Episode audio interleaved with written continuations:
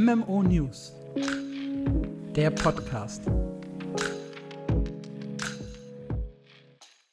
Hallo und willkommen zur ersten regulären Folge von MMO News, eurem Podcast rund um MMOs, MMORPGs und allem, was dazugehört. Mein Name ist Alex, äh, aka Sputti, und bei mir ist der äh, hervorragende, wundervolle Moderator Marc. Hi. Guten Tag. Wir beide möchten in dieser Folge ein bisschen zurückblicken auf die ersten, ja, knapp anderthalb Wochen des neuen Jahres 2023, was sich so getan hat. Vielleicht auch das ein oder andere aus der Zeit zwischen den Feiertagen aufgreifen ähm, grundsätzlich ist halt nicht so viel dieses Jahr passiert wie zum Beispiel im letzten Jahr. Da erinnere ich mich gerne dran zurück. Das war wirklich, wirklich crazy, der Januar. Ähm, mit, mit drei neuen Spielen, äh, unter anderem mit äh, Broken Ranks, das mir ja auch sehr, sehr gut gefallen hat, und mit äh, Chimera Land, diesem verrückten äh, Tierwesen-MMORPG, das Marc garantiert nie gespielt hat. Das sich komischerweise immer noch hält. ja, sieht auf Steam gar nicht so schlimm aus, ne? Ja. Äh, also, wenn ihr mal ein Spiel ausprobieren wollt, in dem ihr eine Figur mit verdrehtem Haikopf und äh, Fuchsschwanz spielen möchtet, dann, äh, ja, probiert das mal. Das hat mir tatsächlich letztes Jahr so den, den Einstieg in das äh, Jahr extrem versüßt, auch wenn es, ja, spielerisch sicherlich äh, bessere Titel gibt. Man kann seit dem letzten Update Haustiere haben. okay, du bist ja voll drin in, in Chimera Land. Ich bin ja, total. Ich, ich verfolge das äh, angespannt und äh, aufregend eigentlich. Ja, aber es soll nicht zu sehr um das letzte Jahr gehen, äh, sondern tatsächlich mehr um dieses Jahr. Und wir haben in der äh, Folge 0 ja schon so ein bisschen das Konzept des Podcasts vorgestellt. Ich möchte es noch mal ganz kurz erwähnen. Wir starten mit den äh, Top News der Woche. Äh, da wird es unter anderem um ein neues MMORPG und um ein, ja, sehr, sehr lange in Entwicklung sich befindendes MMORPG gehen, die äh, beide Infos geteilt haben. Dann blicken wir auf die großen sechs, das heißt WoW, Final Fantasy, Guild Wars 2, Lost Ark, ESO und Black Desert. Was hat sich da getan? Was muss man wissen? Lohnt es sich vielleicht wieder in eines dieser drei Spiele reinzuschauen? Das wird alle zwei Wochen ein Thema bei uns. Dann quatschen wir so ein bisschen äh, übers Persönliche. Wie war unsere Woche? Was haben wir gespielt? Worauf freuen wir uns? Was steht vielleicht nächste Woche an? Und dann haben wir noch mal einen äh, etwas größeren Themenblock, der sich um das Spiel Arcade dreht.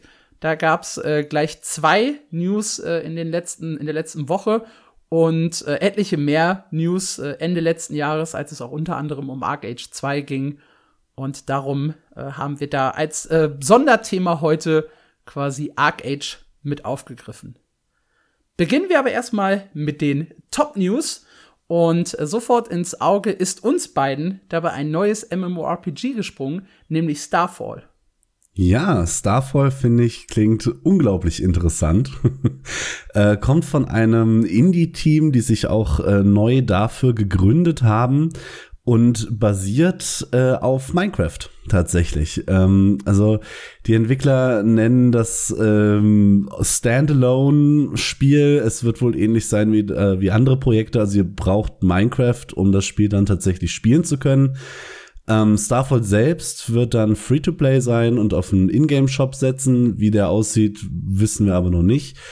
Ähm, ansonsten weiß man tatsächlich auch noch gar nicht so viel über das Spiel. Äh, es wird demnächst eine Closed Alpha geben, die einen 5 gegen 5 PvP-Modus zeigt.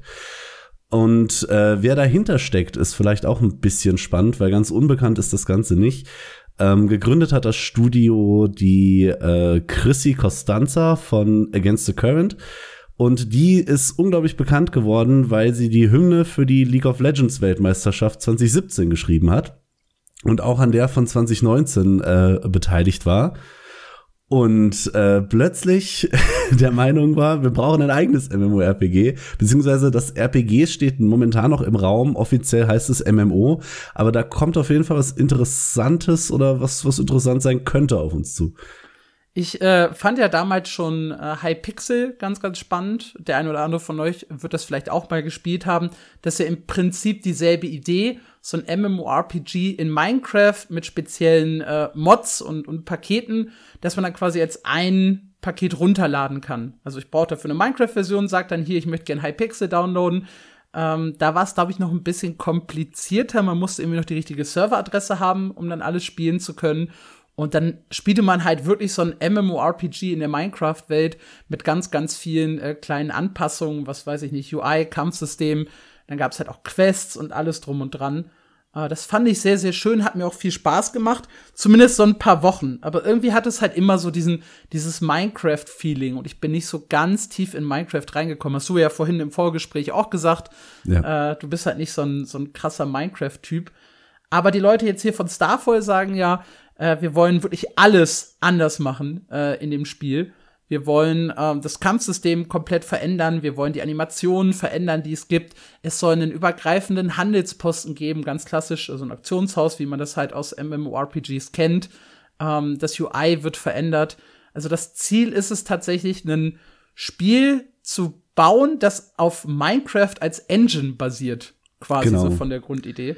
Was sie auch ganz häufig betonen, ist, dass sie einen ganz eigenen Artstyle in das Spiel reinbringen wollen. Also ihr habt zwar trotzdem noch diese Block-Geschichte, die ihr aus Minecraft kennt, die soll größtenteils als Stütze für das Housing ähm, herhalten, das es geben soll, äh, aber einen komplett eigenen Look und das Spiel soll generell ganz anders aussehen als Minecraft. Ich bin sehr gespannt. Ingame-Sachen hat man noch nicht gesehen. Ähm, von der um von der Story, vom Environment her setzt das Spiel auf eine Mischung aus Magie und Steampunk. Äh, Luftschiffe sollen im Vordergrund ja, stehen. Luftschiffe. Was mich so ein bisschen schaurig an Elion erinnert. Es könnte ja ganz cool werden.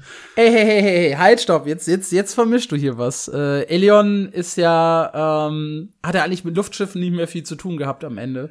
Hatte das es aber ja urs ja, ursprünglich, genau. Und ganz ehrlich, diese ursprüngliche Idee von äh, Ascent Infinite Realm klang ja auch viel geiler. Ja. ja. Äh, ja. Luftkämpfe und, und äh, ja, einfach so dieses ganze Setting und das Ganze drumherum, das wirkte wie ein würdig innovatives Spiel. Elion war dann am Ende so ein, so ein 0815 äh, Asia-Game, was mir sehr, sehr wehgetan hat, äh, weil ich immer noch glaube, dass diese Idee ursprünglich von Ascent Infinite Realm ziemlich gut war. Das ähm, glaube ich auch ein paar Leute haben das im Reddit dann auch eher verglichen mit, mit Worlds Adrift. Äh, das war ein MMORPG, wo man äh, eben auch so von, von Insel zu Insel gehüpft ist, äh, wo es eben auch so um, um Luftschiffe und so ein komplett anderes Setting ging, das aber leider eingestampft wurde, noch während es in der ersten Alpha war. Und äh, daran möchte ich mich eher orientieren, in der Hoffnung, dass das Spiel richtig gut wird. Äh, ja. Minecraft MMORPGs haben halt grundsätzlich, finde ich, ein, ein Riesenpotenzial, weil einfach fast jeder Mensch besitzt irgendwie Minecraft. Ich kenne, ich habe bisher ja. kaum einen Gamer kennengelernt. Ich wüsste sogar gar keinen spontan. Du vielleicht, weiß ich nicht. Hast du Minecraft? Ja. Ich besitze Minecraft, aber tatsächlich erst seit 2020. okay, du bist ein Spätstarter, ist es in Ordnung. Ähm, aber also jeder hat halt Minecraft, äh, High Pixel, hat auch nach eigenen Aussagen über 18 Millionen verschiedene Spieler für sein MMORPG in Minecraft gewonnen. Und das ist ja auch erstmal ein Brett, ne? 18 Millionen, da können viele von diesen neu rausgebrachten Oldschool-Games eben nicht mithalten. Und deswegen hoffe ich, wenn die das gut umsetzen, dass Starfall tatsächlich das Potenzial hat, ein spannendes Spiel zu werden. Ich glaube auch. Ich meine, allein die Versprechung, dass ich ein Feuerball werfender Magier auf einem Luftschiff sein kann, habe ich schon hart Bock drauf. Was äh, noch ein bisschen im Raum steht, ist tatsächlich die Frage, auf welchen Plattformen das Ganze erscheinen wird. Weil obwohl sie zwar sagen, wir haben Minecraft als Engine und damit ja, theoretisch ja auch überall erscheinen könnte, wo es Minecraft gibt, haben sie dazu noch keine offizielle äh, Bestätigung oder Aussagen getätigt. Genauso wie es mit Crossplay ja, nein und wo es überhaupt kommt, steht momentan noch in den Sternen. ähm, ich bin gespannt, habe ich Lust drauf. Ja, was ich äh, interessant fand, vielleicht noch mal so zum Abschluss, die sagen ja selber, sie arbeiten schon äh, Jahre ja, äh, daran, das, das umzusetzen. Um, und ja, kam jetzt halt mit der offiziellen Ankündigung raus, leider ohne Gameplay oder leider ohne viele große Details. Ich finde, da hätte man vielleicht noch ein bisschen mehr sich bereithalten können äh, für so eine große Ankündigung. Aber ja, wir behalten es im Blick und äh, wenn es sich lohnt, werdet ihr sicherlich noch mal davon hören hier im Podcast. Genau. Ja, die zweite große News, ähm, oder größere News, weil wie gesagt, wir starten halt ein bisschen gemütlich in dieses Jahr, äh, war Throne of Liberty. Äh, ein neuer kleiner Gameplay-Trailer, um die Leute heiß zu machen auf das Spiel. Uh, und sie haben es wieder nicht geschafft, ihre, ihr Versprechen zu erfüllen. Weil sie haben ja gesagt, äh, hey, wir haben ziemlich viel äh, PvP in unseren ersten Trailern gezeigt. Und wir möchten jetzt ein bisschen mehr PvE bringen und euch zeigen, was ihr da noch so alles machen könnt. Uh, und im Endeffekt war, ich glaube, zwei Bosskämpfe zu sehen und hinten raus dann auch wieder ein bisschen mehr PvP. Uh, und so richtig safe, was man im PvE so machen kann, äh, ja, das ist immer noch nicht, noch nicht bekannt. Aber sie haben immerhin mal PvE gezeigt. Zumindest ganz kurz. ja, was hast du, was sagst du zum Trailer oder was sagst du zum Gameplay generell? Macht's dich an, Throne of Liberty? Es macht mich auf jeden Fall an. Ähm, wir haben daher in unserem kommenden Special schon länger drüber gesprochen. Ich bin noch ein bisschen äh, skeptisch, ob es mir als äh, PvE-Spieler ähm, langfristig den Content geben wird, den ich, auf den ich Bock habe. Aber ich werde es auf jeden Fall spielen und es sieht halt auch genial aus, muss man einfach sagen. Allein grafisch ist es mal ein Hingucker. Ja, ich bin halt auch echt gespannt. Also ich persönlich bin auch gespannt auf die PvP-Sessions. Äh, wir haben ja darüber gesprochen, oder ihr werdet es noch hören, ähm, diese Verwandlung äh, selber in so ein Belagerungsmonster. Also um euch kurz einen kleinen Überblick zu geben, Throne Liberty kommt von NCSoft. Die haben äh, schon Ion, Blade and Soul, Lineage gemacht, sind der Publisher von Guild Wars 2. Ähm, die haben also MMORPG-Erfahrung. Und ähm, die wollen halt ein neues AAA-Spiel rausbringen für PC-Konsole. Das wird eben Throne of Liberty. Und wir wissen bisher, ja, es soll PvE-Inhalte, Bosskämpfe und ähnliches geben. Äh, hinten raus wird es dann PvP-Events in der offenen Welt geben. Denen soll man aber bewusst entgehen können, indem man einfach nicht dahin läuft. Die werden auf der Karte markiert werden. Und es wird halt im Endgame große Weltevents und Weltbosse für PvEler geben, sowie Schlachten um Festungen für PvP-Fans. Und so Kernelemente sind ein Wettersystem, bei dem äh, ihr oder das auch Einfluss auf Fähigkeiten nehmen soll. Zum Beispiel Wind lässt die Pfeile schneller fliegen, äh, Regen lässt Blitzangriffe überspringen auf weitere Ziele. Ähm, das Wetter soll auch das Terrain bearbeiten. Also sie haben ein paar innovative Ideen, haben aber viele Details noch nicht geteilt. Und äh, ja, wie Marc schon angedeutet hat, wenn ihr euch mehr für Throne of Liberty interessiert oder mehr darüber wissen wollt, am 2. Februar kommt ein großes Special raus. Das haben wir schon vorab aufgenommen. Äh, da werdet ihr dann komplett eine Einführung von uns bekommen. Was ist das für ein Spiel? Was macht es interessant? Wie schätzen wir es ein? Ja. Auf jeden Fall habe ich Lust auf Throne and Liberty, weil man kann sich nicht in einen Belagerungsgolem verwandeln, sondern auch in einen Adler. Und das in einer komplett offenen Welt. Das mag total banal klingen, aber das ist einer meiner Hauptpunkte, warum ich Bock auf dieses Spiel habe. Das finde ich äh, so einen coolen Kniff tatsächlich. Ja, es hat ein paar coole Ansätze, auch dieses Memorial-System und diese gesamte äh, Welt, wie sie sich weiterentwickeln soll. Aber ja, da gehen wir jetzt nicht zu sehr drauf ein. Neuer Trailer, wenn ihr euch angucken möchtet, wenn ihr noch überhaupt kein Bild von Throne of Liberty habt. Es ist der äh, GeForce RTX Gameplay Reveal Trailer, der jetzt rausgekommen ist. ähm, und den es sich auf jeden Fall lohnt, einmal anzuschauen. Wir werden ihn auch in den Show Notes verlinken. Ähm, dann findet ihr das sofort. Top News Nummer drei und damit auch die letzte äh, für diese Woche oder für diese Ausgabe ist äh, Pantheon Rise of the Fallen startet mit seinen Pre-Alphas. Für die Leute, die gar keine Ahnung haben, was das für ein Spiel ist, ähm, Pantheon soll ja ein Game sein, das wieder zurück zu den Basics, zu den alten äh, MMORPGs führt. Das heißt, es möchte einen Fokus darauf legen, dass man ständig als Gruppe spielen muss. So ein bisschen wie Ember's Drift, nur halt cooler. Ja? Ähm, das, das ganze System basiert auf Dungeons, basiert auf gefährlichen äh, Gegnern und Bossen, denen man ausweichen muss. Und man soll halt als Gruppe spielen, sehr, sehr taktisch spielen. Man muss vorsichtig pullen. Nicht einfach äh, Leroy Jenkins mitten rein in die Gruppe. So wie du das immer tust. Korrekt, ja. Ich bin, ich bin da gut drin. Ähm, oder wie Vance früher immer sagte, Big Pull. Ja, das, das, das kann ich, das kann ich gut. Ähm, aber das soll eben genau Pantheon nicht sein. Pantheon möchte alles so ein bisschen ruhiger machen, äh, wird auch grafisch äh, ein Spiel, das wirklich eher so an die Games aus den frühen 2000ern erinnert. hat aber 2014 mit seiner Crowdfunding-Kampagne unheimlich viele Leute scharf gemacht auf das Spiel. Äh, und seit 2014 warten wir halt darauf, ähm, ja, selbst mal Hand in das Spiel legen zu können. Und das soll sich jetzt im Januar ändern. Es wird die erste Pre-Alpha-Session geben, an der dann auch Leute von außen teilnehmen können. Die läuft äh, von Samstag 28. bis Sonntag 29. Januar, 24 Stunden lang. Und da werden wir dann äh, wahrscheinlich auch irgendwie Gameplay hoffentlich äh, außerhalb zu sehen bekommen, selbst wenn wir selber nicht Hand anlegen können. Zumindest habe ich stand jetzt nichts von der NDA gelesen, was ich sehr, sehr positiv finde. Denn wenn man an dieser Pre-Alpha teilnehmen möchte, muss man eines der Founder-Pakete kaufen. Und zwar nicht die günstigen für 50 oder 100 Dollar, die einen Beta-Zugriff geben, sondern das erste Paket beginnt bei 750 Dollar.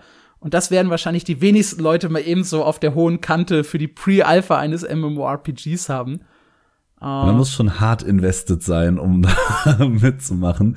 Man hat allerdings auch ein bisschen was von. Ähm, also ihr könnt für 750 Dollar da nicht nur 24 Stunden spielen, äh, sondern ähm, Pantheon möchte im Jahr 2023 jetzt jeden Monat äh, so eine so einen Alpha-Test starten. Es sind halt dann aber immer noch 750 Euro für zwölf äh, Tage Spielen dieses Jahr. Das muss man schon übrig haben. Ich meine, in dem Paket ist natürlich eine ganze Menge mehr drin. Beta-Test, Alpha-Test, da ist auch ein erstes, äh, ich glaube, drei Monate Abo sind schon mit drin. Ähm, wenn das Spiel dann irgendwann mal rauskommt, weil auch da, wir sind bei einem Oldschool-Spiel. Das heißt, wir setzen auch wieder auf ein Abo-System, monatlich bezahlen. Ähm, und was ich an dem Spiel tatsächlich noch am verrücktesten finde und auch nicht weiß, ob das, äh, oder was es für mich schon fast für mich persönlich disqualifiziert, sind, es wird mit 15 Dungeons starten und jedes Dungeon soll euch so mindestens zwei Stunden beschäftigen, wenn ihr da durchlauft. Also das ist nicht äh, wie jetzt in Lost Ark, ich, ich hüpf rein, äh, hau zwei Bosse um und, und geh wieder und hatte meine 15, 20 Minuten Spaß da drin, sondern ich muss mit bei jedem Dungeon mit erstmal noch, dazu kommen ja noch Gruppensuche äh, und die Gruppenzusammenstellung und so weiter und dann zwei Stunden durch dieses Dungeon durchlaufen gemeinsam. Ähm, das stelle ich mir ja, da braucht man auch ein Fable für. Also es gibt sicherlich die Zielgruppe, äh, ich bin's aber, glaube ich, nicht mehr. Ja, was nicht mal an dem Bock liegt, sondern einfach an der Zeit. Also es, ich finde es einfach super schwer planbar zu sagen, okay, ich habe jetzt ganz sicher zweieinhalb Stunden ungestört Zeit dafür, mich jetzt in Pantheon durch einen Dungeon zu hauen. Schwieriger Ansatz. Auch wenn ich es eigentlich cool finde, spielen werde ich es, glaube ich, auch nicht. Also Spiel, also ausprobieren werde ich es auf jeden Fall. Das äh, gebietet die ja, MMORPG-Ehre, aber ähm, ja, vielleicht mal gucken. Vielleicht gibt's da ja irgendwie Pressezugänge oder es gibt halt Videos, die man sich äh, anschauen kann von diesem Pre-Alpha-Test und dann werden wir vielleicht ein klareres Bild noch von, von Pantheon haben. Ich weiß, dass die jeden Monat äh, so einen Entwicklerblog rausbringen und ich probiere den auch immer regelmäßig zu lesen, aber das geht da teilweise auch echt tief in die Details und es klingt alles halt noch so nach, das sind die Pläne und noch nicht, das haben wir fertig. Äh, trotzdem, ich weiß, dass es eine ganz große Fanbase für solche Oldschool-Spiele gibt ähm, und deshalb für die ist es so eine kleine Hoffnung, dass Pantheon noch mal das Ruder rumreißt und das salonfähiger macht. Was ich gut finde an dem Spiel, und das ist meine ganz große unpopular Opinion in dieser Folge, ich find's großartig, dass sie Klassen an Völker koppeln. Oh, und okay. äh, einige Klassen nicht mit anderen äh, Völkern spielbar sind, weil ich, ich finde das immer ganz furchtbar. Klar, spielerische Freiheit sei mal dahingestellt, aber ich musste jedes Mal lachen, wenn mir in Guild Wars 2 so ein Asura-Wächter über den Weg gelaufen ist. Und äh, irgendwo nee, ich, ich mag das, wenn das begrenzt wird äh, und gut aussieht am Ende. Okay, das ist äh, tatsächlich eine unpopular Opinion. Da würde ja. ich auf jeden Fall gegensprechen. Äh, ich bin ein großer Fan der Freiheit und dass ich mit, dass ich mit dem Volk, mit dem ich spielen möchte, auch tatsächlich jede Klasse haben kann. Das ist mir wichtig in einem Spiel. Ha, Mensch. Gut, das waren äh, die drei großen News diese Woche schauen wir auf äh, die großen sechs, wie ich sie immer wieder gerne nenne. Also die Spiele, äh, die halt wirklich eine große Spielerzahl haben und die bei den MMORPGs so ein bisschen dominieren. Und äh, auf Tabellenplatz 1 steht da irgendwie immer World of Warcraft. Das mit Dragonflight finde ich auch viele Sachen extrem richtig gemacht hat. Ich vermute, du hast nicht reingeschaut in Dragonflight bisher. Nein, äh, ich habe in WoW, glaube ich, das letzte Mal und jetzt äh, Shame on Me, ich glaube 2014 reingeguckt. Das ist wirklich, wirklich lange her. Ich habe World of Warcraft bis dahin immer wieder probiert und es, es war einfach nie mein Spiel. Vielleicht probiere ich es irgendwann noch mal. Also mit Dragonflight, so jetzt aus meiner ganz persönlichen Perspektive, äh, kann ich dir sagen, lohnt es sich, weil es doch wieder sehr, sehr anders ist als äh, zuvor. Äh, ich habe mit WoW ja erst so richtig mit Cataclysm mal angefangen, damals in einem Let's Play mit, mit Venyon. Äh, bin dann auch ewig raus gewesen, habe immer zu einem Start von einer Erweiterung noch mal versucht reinzukommen mit Battle for Azeroth, mit äh, Legion und mit Shadowlands. Das hat nie so richtig geklappt. Dragonflight hat aber von Sekunde eins bei mir gezündet. Äh, einfach weil, also die Gebiete waren stimmig, die Quests waren logisch aufgereiht, fühlten sich aber nicht so gezwungen und nervig an, äh, wie das zuletzt in, in Shadowlands war. Und ganz ehrlich, sie haben dieses Drachenreiten schon gut umgesetzt. Also als jemand, der das Greifenreiten in Guild Wars 2 geil fand, äh, muss ich sagen, macht's auch echt Spaß, mit dem Drachen durch die Gegend zu fliegen.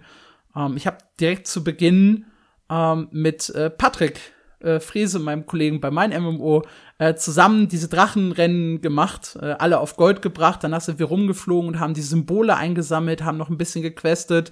Ich habe direkt im Anschluss noch das erste Dungeon gemacht. Ähm, mir gefällt die Überarbeitung des Crafting-Systems, mir gefällt, mir gefällt diese Rückkehr zum alten Talentsystem.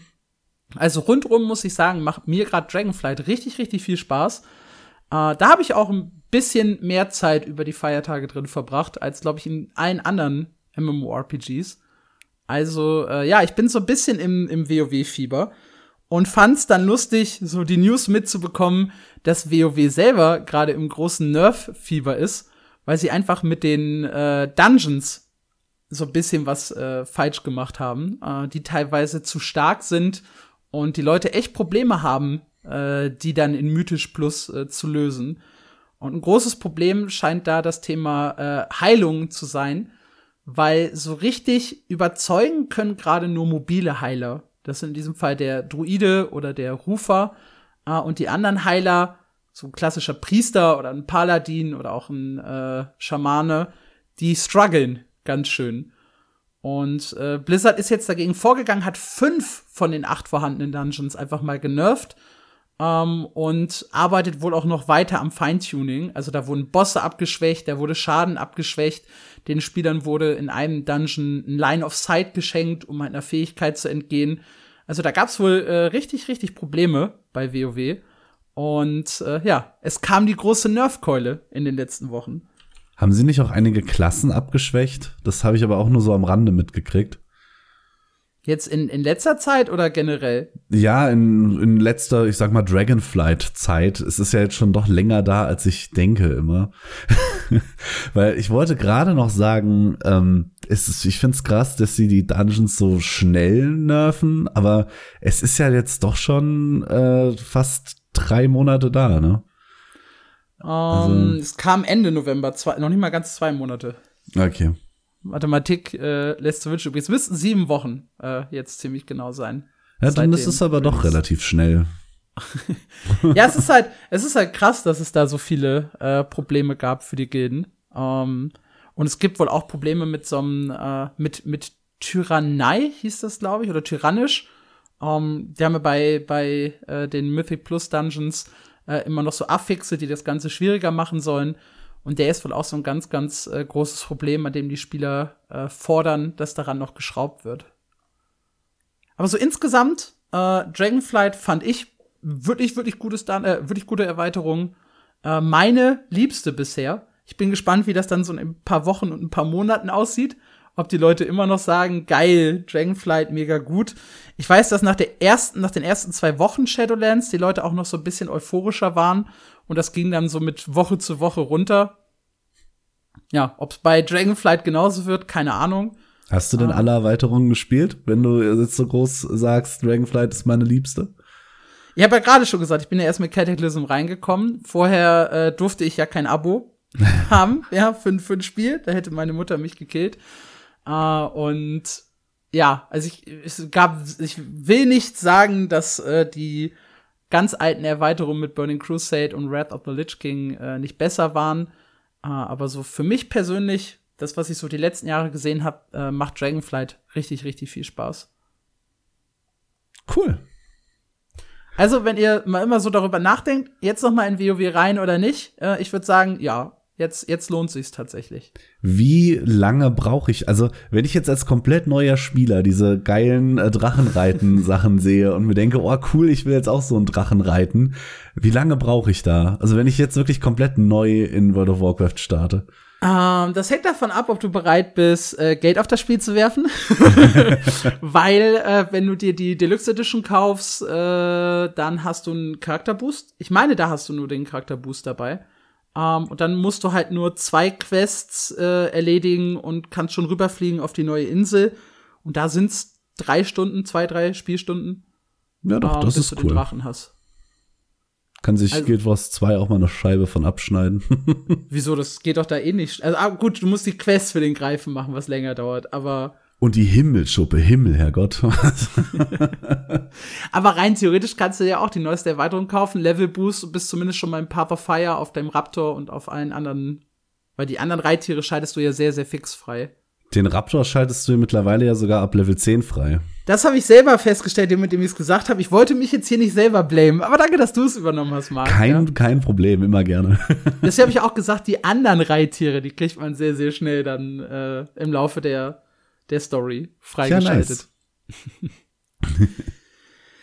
Ja, wo wir schon bei Guild Wars 2 sind, machen wir doch damit einfach weiter. Äh, die News ist ein bisschen kleiner. kein kein Nerf-Fieber, keine große Erweiterung, sondern derzeit äh, gemütliches äh, Wiederaufwärmen alter äh, Festivals. äh, kurz nach dem Ende vom Wintertag geht's direkt weiter seit Dienstag mit dem Mondneujahr. Äh, das Mondneujahr ist so ein kleines, süßes Event. Da wird die Stadt Götterfels oder so ein Teil der Stadt Götterfels ein bisschen geschmückt. Äh, und es gibt dann so ein paar Aktivitäten, die man machen kann äh, Reittierrennen. Es gibt die Drachenball-Arena, die so ein bisschen, weiß ich, so, so, so ein bisschen Quake-ähnliches Gameplay, was sie da versucht haben reinzubringen. Das ist So ein schön, bisschen. Schön umschrieben, ja. ähm, es gibt Feuerwerk, es gibt äh, Glückskuverts, um so ein bisschen Geld zu verdienen. Und neu dieses Jahr ist ein äh, komplett neues Waffenset, das man sich erspielen kann über die Metabelohnung und äh, ein Haufen neuer Skins so rund um äh, das Jahr des Hasen. Es gibt jedes Jahr so ein Rückenteil, das man bekommt, neue Miniaturen, neue Gildendekorationen. Ähm, das ist da alles drin. Also wer aktiv Guild Wars 2 spielt, wird das Mondneujahr einfach mitnehmen, sich wahrscheinlich einfach äh, die täglichen Erfolge abschließen und so ein bisschen Glückskuverts kaufen und die dann wieder verkaufen, um minimal Geld zu machen. Äh, und dann ist man da auch mit dem Mondneujahr relativ zügig durch. Äh, ist jetzt nichts, wo ich sagen würde, hey, dafür lohnt es sich einzusteigen oder zurückzukommen. Aber ist halt ein süßes Event, das ich jedes Jahr eigentlich ganz gerne spiele. Ich würde mir ja wirklich, wirklich sehr mal ein ganz neues Event in Guild Wars 2 wünschen. Wie jetzt das ja, aus? Ja. Es gibt ja jetzt seit Jahren immer, ich sag mal, die mehr oder weniger gleichen Events. Die machen manchmal kleinere Anpassungen, andere Belohnungen, aber eigentlich ist es immer wieder das Gleiche. So was komplett Neues hätte ich, hätte ich Bock drauf. Und wenn du mich fragst, sowas in Richtung vom Fest der vier Winde, weil ich das am, ich sag mal, ausgeglichensten Content-wise finde. Da gibt's einfach super viel zu tun. Und was ich beim Fest der vier Winde so super geil fand, leider auch nur zum ersten Mal, weil äh, sich das auch wieder nicht ändert, waren diese Arenen, wo du im Eins gegen Eins gegen diese Mini-Bosse kämpfst. Und ich weiß noch, wie mich, äh, wie, wie hieß sie? Ich glaube, Liari oder so. Liadri dem- am Ende, Liadri.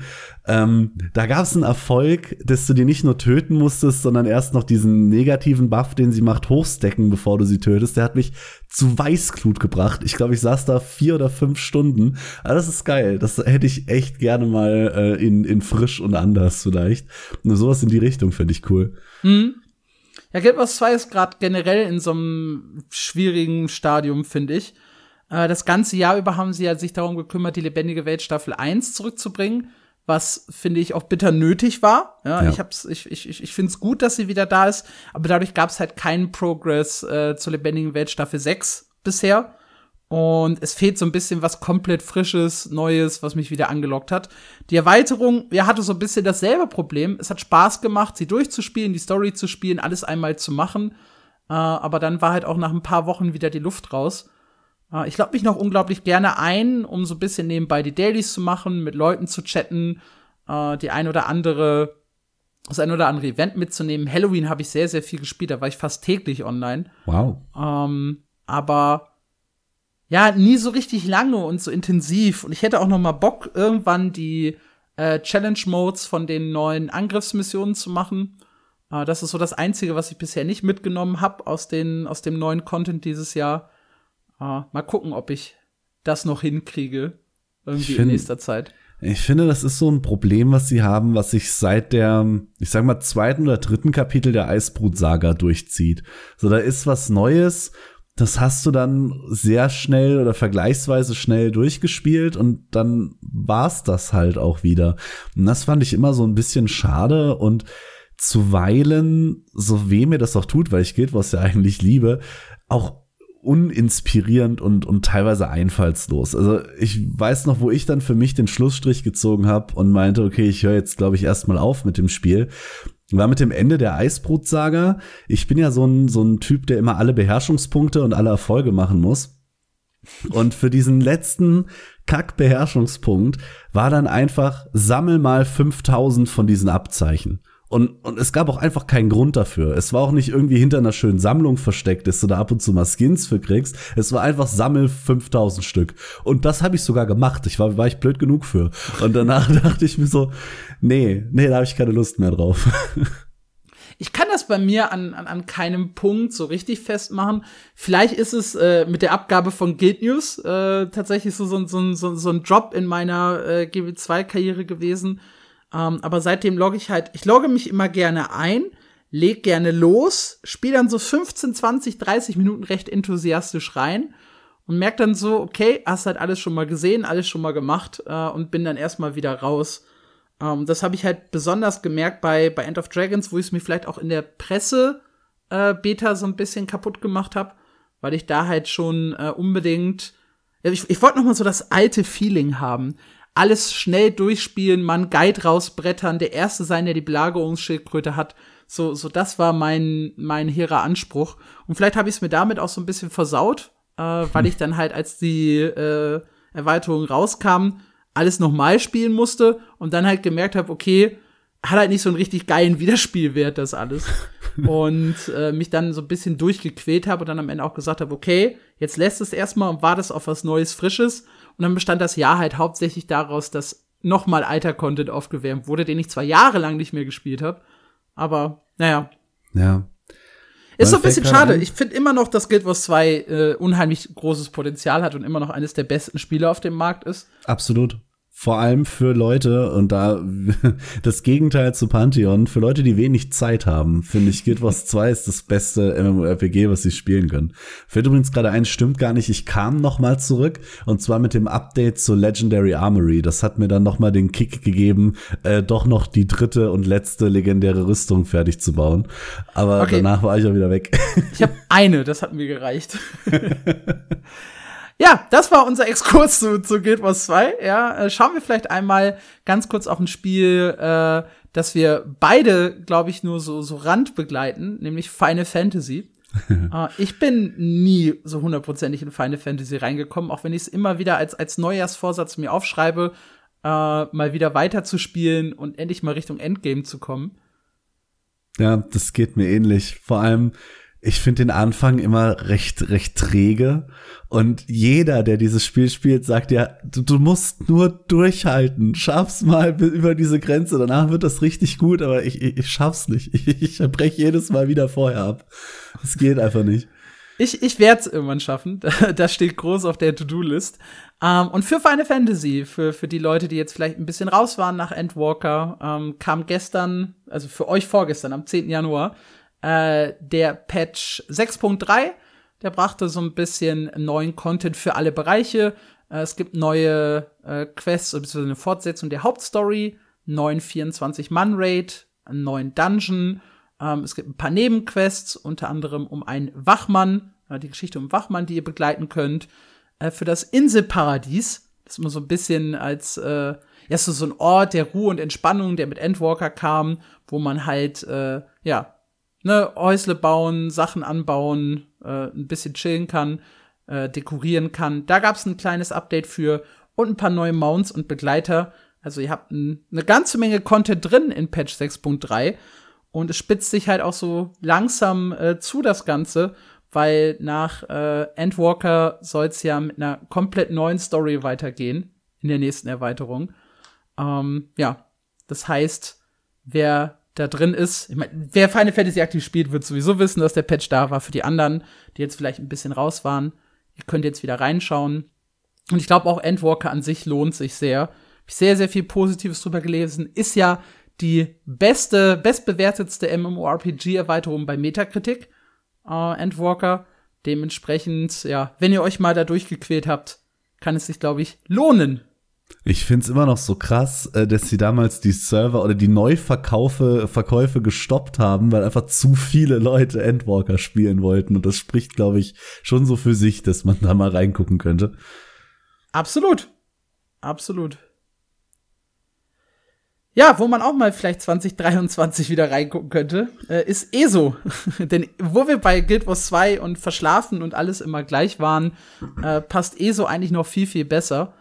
Äh, weil ESO hat in den letzten Jahren so einen unheimlichen, festen Rhythmus entwickelt, dass sich daraus regelrecht Langeweile äh, gebildet hat. Also für die Leute, die es nicht wissen, ESO startet jedes Jahr im ersten Quartal, immer meist so im Februar, mit einem neuen kleinen DLC da sind zwei Verliese drin. Das ist der und bringt so eine kleine Prolog-Quest dazu. Und das ist so der Auftakt der Story für das ganze Jahr. Im Sommer kommt dann die große Erweiterung. Die hat halt den Hauptteil der Story. Ähm, da kommen dann auch ein paar neue Features mit rein, zwei neue Gebiete oder ein bis zwei neue Gebiete. Und äh, ja, noch mal irgendwie, es ist schon lange her, aber es gab früher mal Klassen, die mit so einer Erweiterung gebracht wurden. Äh, Q3 ist dann das nächste Verlies-DLC, wieder zwei Dungeons, die es zu meistern gilt. Und im vierten Quartal kommt ein äh, kleines Story-DLC mit einem neuen Gebiet. Und das bringt dann die gesamte Geschichte des Jahres zum Abschluss. Die ist dann in sich geschlossen, fertig. Äh, und auch wer später kommt, kann dann quasi genau in dieser Reihenfolge die Geschichte nachspielen, wann immer er will. Es gibt halt auch nichts Übergreifendes irgendwie in der Welt, wo diese Geschichte Einfluss drauf hätte, äh, sondern man kann immer jedes, äh, man kann immer quasi jedes Jahr in der Reihenfolge nachholen, in der man es möchte. Das Problem ist halt, Verlies-DLCs sind äh, insoweit langweilig, weil du spielst halt diesen Dungeon ein, zweimal durch, vielleicht noch mal auf dem Veteranenmodus und, und dann war's das halt mit dem ersten Quartal und genauso mit dem dritten. Und ja, es ist halt so Schema F. Du weißt halt so hundertprozentig, was passiert. Es gibt wenig große Innovationen, wenig, was dich überraschen kann. Äh, dazu war High Isle letztes Jahr auch eine eher langweilige Erweiterung. Ich weiß nicht, wie viel du davon mitbekommen hast. Ja, ich habe es nicht gespielt, aber ich habe es am Rande mir mit angeschaut und ich habe den äh, Lost Deaths Dungeon gespielt, diesen diesen Unterwasser Dungeon. Und das muss ich eigentlich sagen, fand ich sehr cool, aber auch weniger spielerisch cool als einfach die die Gestaltung. Aber es war schon cool, da in dieser Wasser, in dieser Luftblase unter Wasser an dem Meeresgrund rumzu, rumzulaufen. Klar, es geht dem Problem nicht aus dem Weg, das du angesprochen hast. Man spielt es vielleicht zwei, dreimal und dann ist gut. Aber die waren halt auch gut, die zwei, dreimal. ja, so, also gerade so visuell und auch vom, vom Storytelling her ist ESO halt sehr, sehr gut. Was halt so diese Langzeitmotivation angeht, äh, finde ich, fehlt eine Menge. Und äh, das scheint jetzt auch so ein bisschen bei den Entwicklern angekommen zu sein, weil 2023 machen sie alles anders oder fast alles anders. Ähm, es wird zu Anfang wieder ein Verlies-DLC geben, da ist noch alles gleich. Äh, Im Juni dann aber wird es eine Erweiterung geben, die in sich komplett abgeschlossen ist. Das heißt, es braucht nicht mehr diesen vierten DLC hinten raus, der noch mal so ein so einen Abschuss in die Geschichte bringt, sondern diese Erweiterung soll komplett in sich äh, geschlossen sein und sie soll eine große, lang gewünschte Neuerung bringen. Und was mir da so als erstes in den Sinn kam, war vielleicht endlich mal wieder eine neue Klasse. Ja. Äh, vielleicht auch was komplett anderes. Es ist ja eine Menge möglich und die Wünsche von den Spielern sind ja teilweise auch sehr, sehr mannigfaltig. Mannigfaltig, oh, das ist ein schönes Wort, ja. Ähm, ja, also eine in sich komplett abgeschlossene Erweiterung mit einer mit einem großen Feature drin, das sie sonst halt nicht drin gehabt hätten. Das dritte Quartal bringt ein, wird ein reines Quality of Life Update. Keine DLCs, äh, keine Verliese, yay, sondern äh, ganz viele Anpassungen. Und Q4 äh, wird ebenfalls keinen DLC bekommen, sondern eine große game-breaking Mechanic. Ja, also irgendwas, irgendwas komplett Neues, äh, anderes, auf das sich fokussiert wird, das dann im vierten Quartal erscheinen soll, anstelle eines kompletten äh, kleinen DLCs. Also das muss schon was Großes, Besonderes sein. Äh, und das finde ich gut, tatsächlich sehr, sehr gut. Mal so aus diesem alten Schema auszubrechen, äh, auch nicht so viele DSCs zu bringen, weil diese DSCs zwingen mich halt irgendwie immer dazu, ESO Plus abzuschließen. Weil sich jedes DSC einzeln für echt Geld zu kaufen, ist halt eine, eine unfaire Summe, die geht in die, die Hunderten von, von Euros. Ähm, da schließt man halt eher mal schnell für 13 Euro im Monat äh, ein Abo ab und spielt die DSCs durch und kündigt dann das Abo, hat aber nachträglich dann keine Chance mehr, nochmal diese Inhalte zu spielen. Ähm, und ja, ich, ich, ich mag halt die Idee, dass sie so ein paar große Features bringen, mal was anders machen, alles so ein bisschen aufrütteln. Ah, das könnte ein schönes Jahr für ISO werden. Ja, ich finde das auch nicht schlecht. Wobei ich mir halt Gedanken mache, ob es aus Firmensicht da für Bethesda Sinn macht, das zu ändern. Ich meine, sonst würden sie es wahrscheinlich nicht tun, aber wie du schon sagst, es holt halt die, die Abonnenten zurück, wenn du deine DLCs da raushaust. Bei den großen Features mal gespannt, was kommt. Ich meine, ich fand das Kartenspiel schon eine coole Idee für ein MMORPG. Ich mag aber auch generell so Nebentätigkeiten. Ich bin dann genau die Person, die dann den ganzen Abend darin versumpft, irgendwo Karten zu spielen. Aber ich denke mal nicht, dass sie das mit Game-Breaking Mechanics meinen. Ich bin gespannt. Ja, ich bin auch tatsächlich sehr gespannt. Mich hat das Kartenspiel nicht so abgeholt. Äh, ich möchte halt lieber wieder irgendwas so im Spiel selber haben was mich halt langfristig begeistert. Lost Ark. Lost Ark. Lost Ark ist im letzten äh, Monat, würde ich fast sagen, recht wenig passiert und äh, ich, obwohl ich Lost Ark momentan mehr spiele als alles andere und auch sehr gerne mag, äh, muss ich da jetzt einmal kurz mit dem Hammer draufhauen. Ähm, Amazon wird zusehends schlechter, was Kommunikation angeht. Und das ist ein ganz großer Punkt, der nicht nur mich, sondern ich glaube auch viele andere Spieler nervt momentan. Und das kam mit dem Patch äh, in der letzten Woche, mit dem, mit dem Weekly Patch zum Highlight. Da haben sie nämlich das Belohnungssystem für ähm, einen bestimmten Spielmodus, für den Boss Rush, komplett umge, oder was heißt komplett umgekrempelt. Aber gewisse, einer gewissen Spielergruppe verschlossen. Also man kann diesen Modus ab dem Gearscore 1302 spielen und bekommt da dann Loot raus, ähm, in erster Linie Edelsteine, die deinen eigenen Charakter verbessern. Jetzt gibt es diese Belohnung aber nur noch, wenn man Gearscore 1375 erreicht hat. Das ist für mich, ich sage mal, größtenteils nervig, weil ich genug Charaktere habe, die da drüber sind. Für neue Spieler allerdings ist das echt richtig, richtig mies. Weil ich meine, um das ein bisschen in den Kontext zu setzen, auf diesen Gearscore 1375, damit man den Loot auch tatsächlich bekommt, dazu muss man erstmal ein bisschen schwierigeren Content laufen, weil bis 1370 komme ich mit meinem Standardkram und diese fünf Gearscore haben sie draufgesetzt, ähm, damit die Leute vorher noch durch die Abyssal Dungeons und den Abyssal Raid laufen müssen. Also ein bisschen anspruchsvollerer Content. Ähm, Angeblich soll das passiert sein, um Bots zu bekämpfen, die sehr viel Geld mit diesen Boss Rush Tickets äh, verdient haben sollen. Die haben das wohl irgendwie gefarmt und dann die Juwelen verkauft. Seit dem Update hat sich daran nicht so viel geändert, außer dass jetzt ein paar Leute genervt sind. es ist eine, eine spannende Idee. Ähm, ich verstehe es nicht ganz. Wir hatten diese Diskussion in unserer Gruppe da, mit der ich immer Lost Ark spiele. Wir waren fast einstimmig der Meinung, dass das ziemlich bescheuert ist. Einer war eine andere Meinung, der fand es ganz gut, weiß aber auch nicht so recht warum. warum es da aber ein Problem mit der Kommunikation gibt. Ähm, und das finde ich fast noch tiefgreifender als diese komische Änderung das Ding war überhaupt nicht angekündigt. Also eigentlich kommen immer am Vortag zum Patch, kommen die Patch Notes, äh, wo drin steht, das machen wir. Früher haben die die noch immer auf Twitter groß geteilt. Das passiert schon seit einer Weile nicht mehr. Ich muss jetzt mittlerweile aktiv ins Forum gehen und mir meine Patch Notes raussuchen. Damit kann ich ja noch leben. Das stand aber nicht drin. Also sie haben Dienstagabend gesagt, hey, morgen Server down, wöchentlich keine Änderungen. Und am nächsten Morgen war, kam dann die Meldung, Server wieder an. Ach ja, wir haben hier den Loot geändert.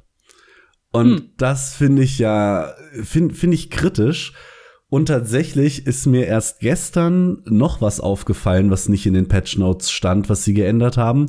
Nämlich an den Abyssal Dungeons, die man ja jetzt spielen muss, um den Loot aus dem Boss Rush zu bekommen. Da konnte man vorher, also die sind immer in Zweiergruppen aufgeteilt und vorher konnte man immer direkt den spielen, der den meisten Loot gibt. Das funktioniert nicht mehr. Man muss jetzt den vorher abschließen, äh, bevor du in den zweiten reingehen kannst. Und diese Änderung ist auch tatsächlich nirgendwo äh, aufgeschrieben, protokolliert äh, oder ähnliches. Schade. Ja, das ist ja schon immer so, so ein kleiner Punkt, ne? Amazon, Lost Ark, äh, war es der richtige Publisher und so weiter. Und da gibt's ja total viele Diskussionen. Die Frage ist halt auch immer, wie weit äh, Amazon an dem allen beteiligt ist und wie viel halt Smilegate. Ähm, weil wie die schlussendlichen Entwicklungsprozesse genau im Hintergrund aussehen, weiß ja tatsächlich keiner von uns. Ja. Ähm, dementsprechend, manche Änderungen, das gab's aber auch früher bei, bei Guild Wars 2 oder bei anderen Spielen, kommen halt ganz spontan oder werden schon aus Versehen zu früh äh, rausgehauen. Auch das habe ich schon erlebt. Wo war denn das? Da gab es auch irgendeine Änderung. Ich glaube, es war auch Guild Wars 2, wo sie einfach einen, einen Inhalt äh, rausgebracht haben, der eigentlich erst in vier Wochen kommen sollte. Und dann haben sie ihn drin gelassen, weil er jetzt halt schon mit dabei war. Ja, uh, das heißt, das ist jetzt auch kein Amazon-Exclusive-Problem.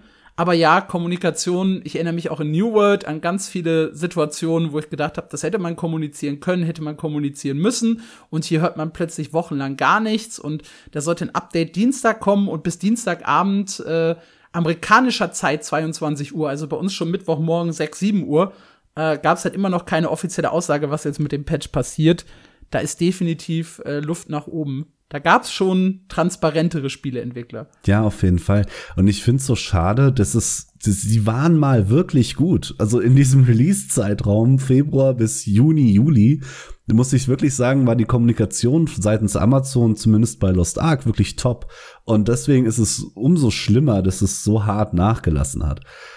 Und man muss da auch noch mal sagen, mit diesen Anti-Bot-Measurements, wie jetzt diese Änderung, klar, wir wissen es nicht zu 100 Prozent, aber höchstwahrscheinlich ist da tatsächlich Amazon dahinter und nicht Smygate, weil es in Korea schlichtweg kein Bot-Problem gibt. Das ist so ein Amazon-exklusives Ding scheinbar, ähm, weil sowohl der russische als auch der koreanische Publisher haben sich dazu entschieden, eine Handynummer an den Account zu koppeln mit einer Zwei-Faktor-Authentifizierung. Das heißt, die haben ein kaum vorhandenes bis sehr, sehr geringes Spot-Problem. Das ist tatsächlich was, was uns äh, Amazon-Menschen vorbehalten ist. Wie sieht sonst mit Lost Ark äh, in der Zukunft aus? Was passiert in den nächsten Wochen? Irgendwas Spannendes? Ja, also nächste Woche kommt das coolste Event äh, für mich persönlich, weil ich The Witcher unglaublich gerne mag. Da startet das Collaboration Event ähm, am 18. Januar, glaube ich. Also da wird es wohl eine Insel geben mit einer kleinen Storyline des äh, der Hexer, also Gerald von Riva mit seinen üblichen Kompanen. Im Trailer sah man, glaube ich, äh, Triss, Jennifer, Rittersporn und äh, Ciri, dass die durch irgendein Portal in Lost Ark landen und da gibt es wohl eine Questreihe zu, dass man denen irgendwie helfen kann. Es wird auch ein paar Skins geben. Ähm, da muss man sagen, da waren sie jetzt wirklich schnell, weil das Event lief erst im Dezember in Korea. Das haben sie jetzt sehr schnell zu uns adaptiert. Das ist cool. Ansonsten äh, sieht die Roadmap für 2023, das erste halbe Jahr, haben sie ja grob zusammengefasst. Ich sag mal, suboptimal aus. also wir kriegen im Februar zum, ähm, zum Jubiläum den neuen Kontinent Rowan. Der ist in Korea schon nicht so beliebt, weil es ein PvP-Kontinent ist und PvP generell irgendwie nicht so gut aufgenommen wird von der Playerbase. Und die nächste neue Klasse, die Painter, auf die sich eigentlich seit Release alle freuen, kommt dann tatsächlich erst im April. Und das äh, nervt momentan viele Spieler. Mich persönlich nicht unbedingt, aber die haben sich halt sehr viele schon im Februar gewünscht. Der war doch auch mal irgendwas gesagt, so drei Monatsrhythmus, der eigentlich angepeilt war, ne, bei den Klassen. Genau, sie haben gesagt, sie wollen alle zwei Monate eine neue Klasse äh, releasen. Daran haben sie sich auch gehalten. Sie waren teilweise sogar schneller. Wir hatten im November die Reaper und im Dezember die Summoner. Und jetzt kommt erstmal bis April eben nichts mehr. Okay. Da hätte man vielleicht dann auch ein bisschen strecken können. Summoner lieber im Januar oder ja, Ende Januar bringen. Ich glaube, das war auch ursprünglich der Plan und dann hat sich jemand bei Amazon erinnert, dass sie äh, uns damals versprochen hatten, dass die Summoner noch 2022 kommt, weil die ja schon in der Beta dabei war und dann gestrichen wurde. Okay, aber es ist, es ist, kommt auf jeden Fall neuer Content. Ich habe ja auch diese Gesamtübersicht äh, geschrieben ähm, von der Loa On, die Zusammenfassung, Ja. was alles so in Korea kommt. Und da waren ja echt viele Sachen dabei, die mich auch sehr angemacht haben. Von Grafik-Updates, von der, von den Klassen, die da vorgestellt wurden. Es waren, glaube ich, drei Stück. Ähm, also, und auch, ja, jetzt hilf mir, da war noch irgendwas, was ich gut in Erinnerung habe. Woher soll ich wissen, was du. Aber du weißt, was noch angekündigt wurde, ja. Also mein Highlight war tatsächlich die neuen Klassen. Äh, in erster Linie die, ähm, die koreanische Übersetzung ist Soul Eater. Ob die dann am Ende auch genauso heißt, weiß ich nicht. Aber diese Assassinen mit der Sense, das war schon ziemlich geil. Da freue ich mich drauf. Ja, dann wurden neue Raids angekündigt, äh, neuer Legion Raid. Genau. Oh, MOBA, genau, ein, ein, ein, ein 4v4 MOBA-Modus. Ich habe keine Ahnung, wie es wird. Die meisten äh, MMORPGs, die mal so einen MOBA-Style äh, PvP-Modus rausgebracht haben, hatten den eigentlich fürchterlich umgesetzt. Ähm, aber ich bin trotzdem gespannt. Vielleicht äh, macht mich das an. Das fand ich so interessant, weil sie das nicht als eigenen Spielmodus, sondern als Insel umsetzen wollen. Und da haben wir schon ein paar coole äh, Inseln, die einen eigenen Spielmodus mit sich bringen. Es gibt zum Beispiel eine Insel, auf der du Bomberman spielst. Und sowas war bisher immer ganz beliebt eigentlich. Ich bin gespannt, wann das zu uns kommt und äh, inwiefern dann auch.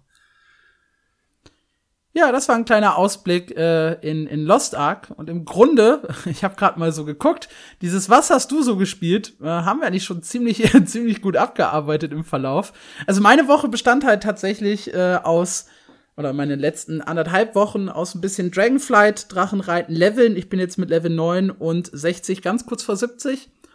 Ähm, hab logischerweise äh, das Mondneue in Guild Wars 2 gespielt und äh, ein bisschen New World. Und da habe ich ja inzwischen den, den maximalen Gearscore von, von 6,25 auf allen Items erreicht.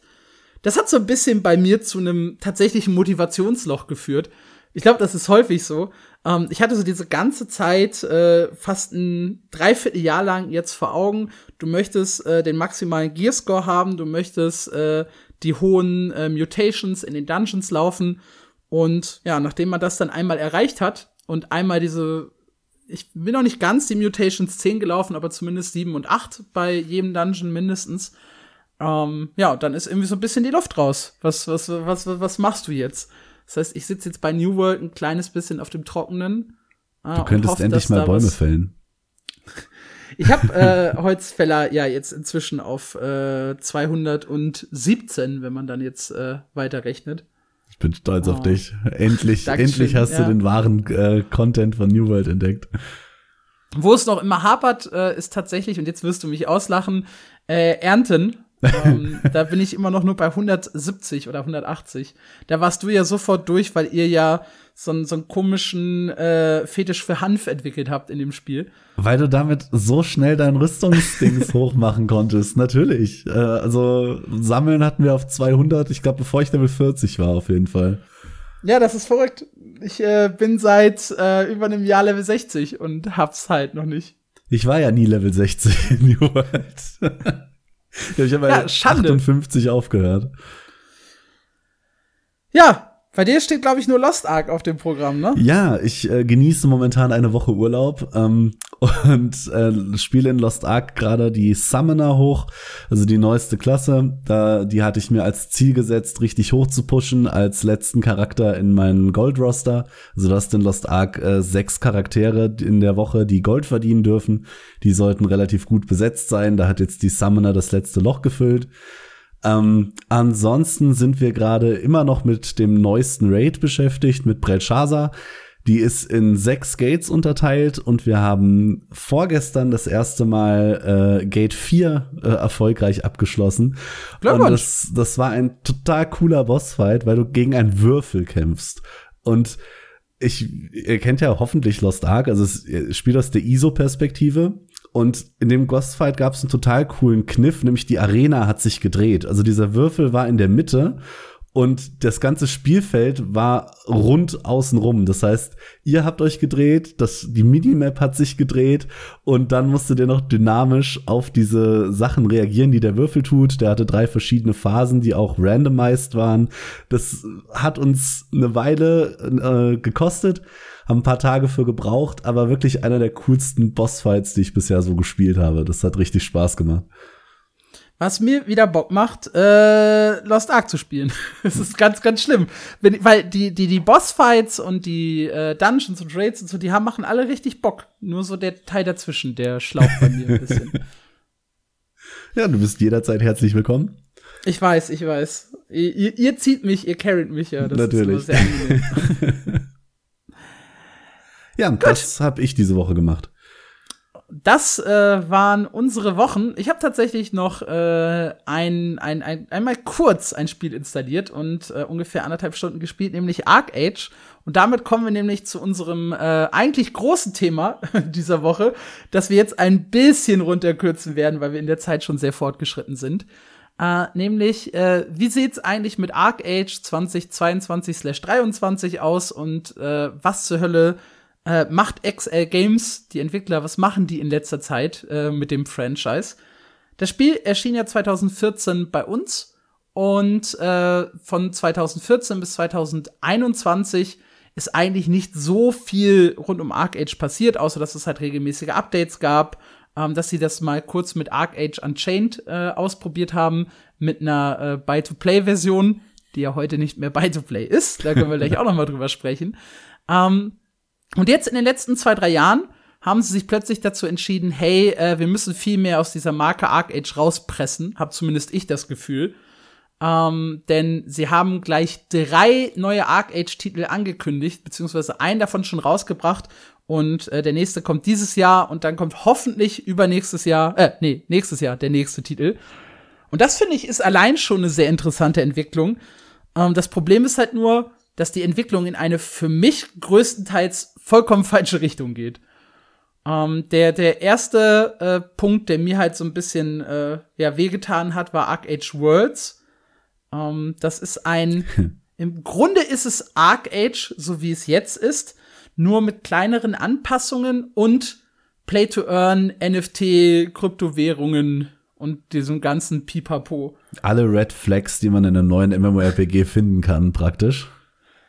Ja, und das ist halt, äh, ich, also ich weiß nicht, ich bin von diesem ganzen äh, Krypto- und äh, NFT-Thema sehr, sehr abgeschreckt. Mich macht das halt so, so überhaupt nicht an. Ich spiele halt ein Spiel, weil ich gerne spiele. Wie viele und nicht, Stunden weil ich hast damit du Geld mir gespielt? Äh, gespielt äh, 45, 45 Minuten. Äh, aktiv gehabt, äh, laut meinem Steam-Rückblick, ich weiß gar nicht, 64 Stunden oder so, äh, wo es dann einfach über Nacht durchgelaufen ist. Ich wollte das mal ausprobieren. Ich wollte mich mal in diese ganze äh, Krypto-AFK-Farm-Sache äh, reinbegeben, hab das Spiel, wie gesagt, 64 Stunden laufen lassen und am Ende habe ich 5,22 Dollar damit verdient.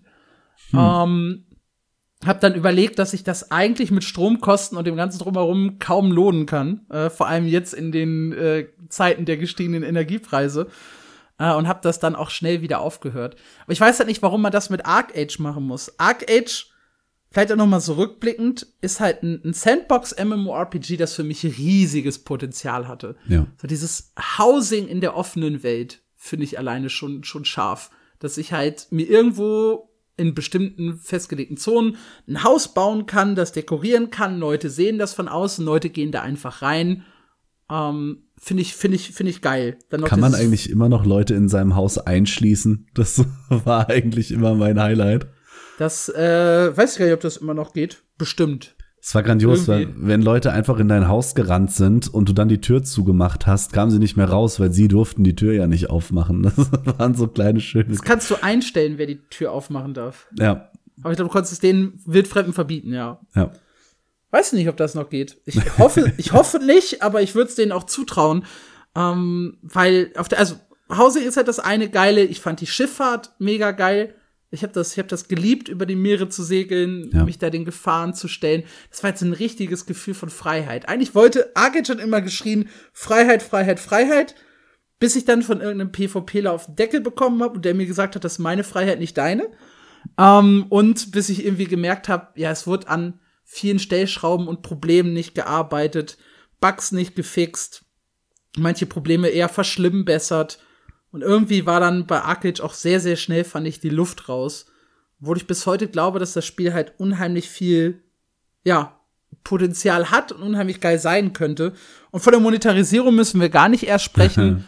Ähm, das war halt, weiß ich nicht, von Anfang an, selbst äh, als Publisher Tryin Words noch da war, war es halt irgendwie zu einem, also kann man es durchaus Pay to Win als Pay to Win bezeichnen.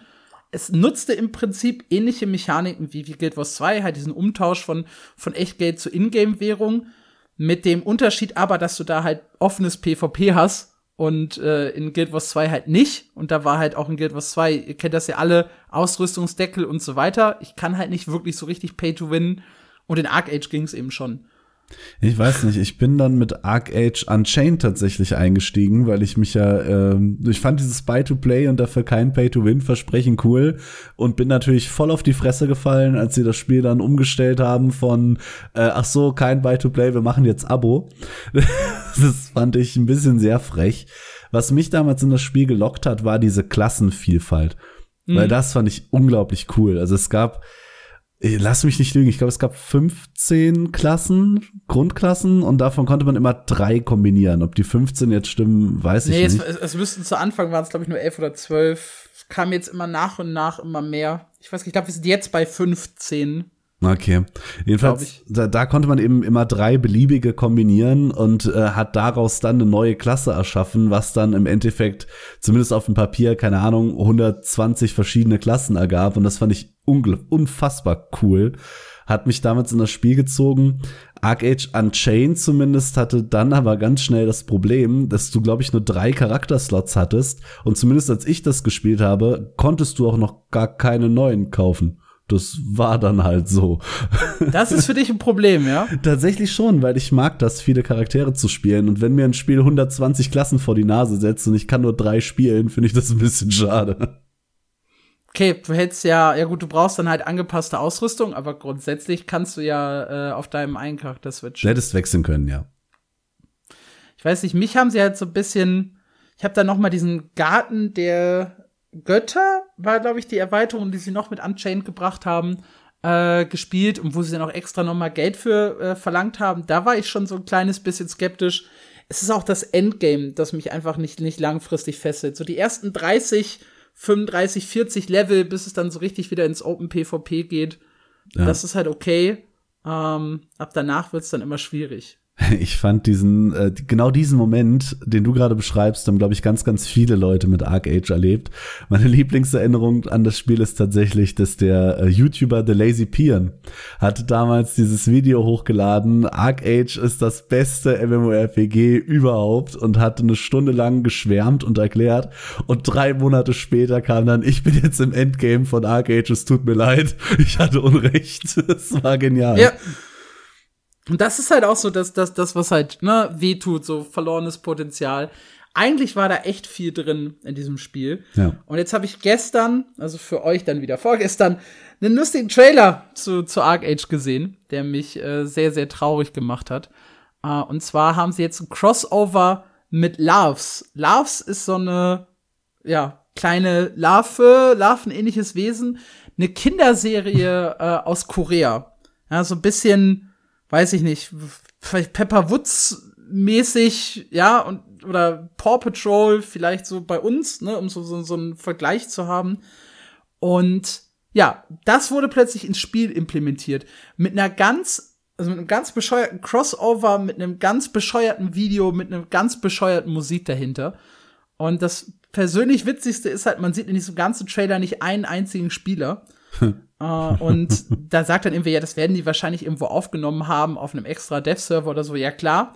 Aber es spiegelte relativ die Realität wieder, denn ich habe mich auch eingeloggt, um mir diese Sachen halt anzugucken, zu gucken, wie teuer die im Shop sind. Ähm, und um halt selber so ein bisschen mal wieder Arc Age zu spielen, bevor ich dann was dazu im Podcast sag. Ich bin halt niemandem so wirklich begegnet. Keine Ahnung, es, es fühlte sich irgendwie sehr leer und, und verlassen an. Und das ist halt echt schade. Ich glaube, das sind sie auch teilweise selber schuld. Sie haben ja so oft neue Server eröffnet, Fresh Start Server, dann neuer Landrush, dann lege ich sie alle wieder zusammen und dann ist da wieder Frust und die Leute haben Fortschritte. Also auch dieses ganze Server drumherum irgendwie hat, glaube ich, zu, zu Frust bei sehr, sehr vielen Leuten geführt. Und jetzt ist halt so im, in der EU-Version von Arc Age eigentlich nicht mehr richtig viel los. Dieser Trailer sah so richtig weird aus. Ähm, und dann habe ich mal so weitergeguckt wie steht's denn um Arc Age? Und ich habe gerade schon Worlds angesprochen. Das ganze Play-to-Earn-Gedöns, was mir überhaupt nicht gefällt. Und dann bringen sie jetzt ja 2023 das nächste Arc Age, Arc Age War. Und Arc Age War hat noch gar nicht so viele Infos, aber das, was wir bisher wissen, ist halt auch wieder so meh. Ja, ja es spielt halt nach der eigentlichen Story von Arc Age. Die Kontinente wurden zerstört. Es gibt zwei äh, Lager, oh, immer noch zwei Fraktionen. Und es soll sich halt eigentlich nur um Large-Scale PvP-Battles drehen. Und wenn ich eins gelernt habe, dann, dass MMORPGs im Westen, die sich nur auf Large-Scale PvP fokussieren, keine große Zukunft haben. Vor allem, wenn sie gleichzeitig für Mobile-Geräte erscheinen sollen, weil das will Arc Age Worlds auch tun. War, jetzt verwechselst du es nicht. War, es, ja. es tut mir sehr leid, ja. War will äh, PC und ähm, Mobile sein. Ich weiß gar nicht, ob es Crossplay geben soll, aber ich finde Large-Scale PvP, das auf einem Handy funktionieren muss, schon mal kein allzu gutes Zeichen. Ey, wenn ich darüber nachdenke, wie viele Mobile MMORPGs jetzt Large-Scale PvP angekündigt haben, ne? Keine Ahnung, wie die darauf kommen, dass das das Ding ist, was ich am Smartphone haben will. äh, ich habe ich hab immer gesagt, so meine Idealvorstellung von einem MMORPG ist halt, ich sitze am PC, mach da irgendwie Raids, PvP und das ganze Gedöns. Und dann wechsle ich halt äh, abends, wenn ich fertig bin, lege ich mich ins Bett, schmeiß mein Smartphone an und mache noch so meine Daily Sammelquests und äh, weiß nicht, guck mir noch mal ein bisschen die Gegend an, chatte so mit der Gilde und dann dann logge ich off. Ja. So dass ich halt die Möglichkeit habe, den den chilligen Stuff auf dem Handy zu machen und den die krassen Sachen wie eben Raids und PvP und sowas am am PC. Das ist so meine Idealwelt, wie ich mir ein Crossplay MMORPG vorstelle. Wo aber genau sitze ich am Smartphone und denke mir, geil, jetzt wäre es schön, hier 1500 Spieler zu sehen, die alle versuchen, mich umzubringen. Mehr Spieler ah. als Pixel.